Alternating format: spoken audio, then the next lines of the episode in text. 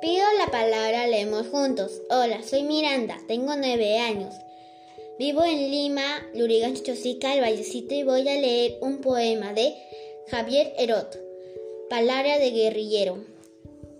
Porque mi patria es hermosa, como una espada en el aire, y más grande ahora y aún y más hermosa todavía.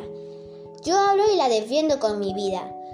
No me importa lo que digan los traidores, hemos cerrado el paso con gruesas lágrimas de acero.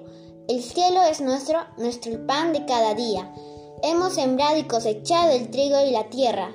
Son nuestros y para siempre nos pertenecen el mar, las montañas y los pájaros. Gracias.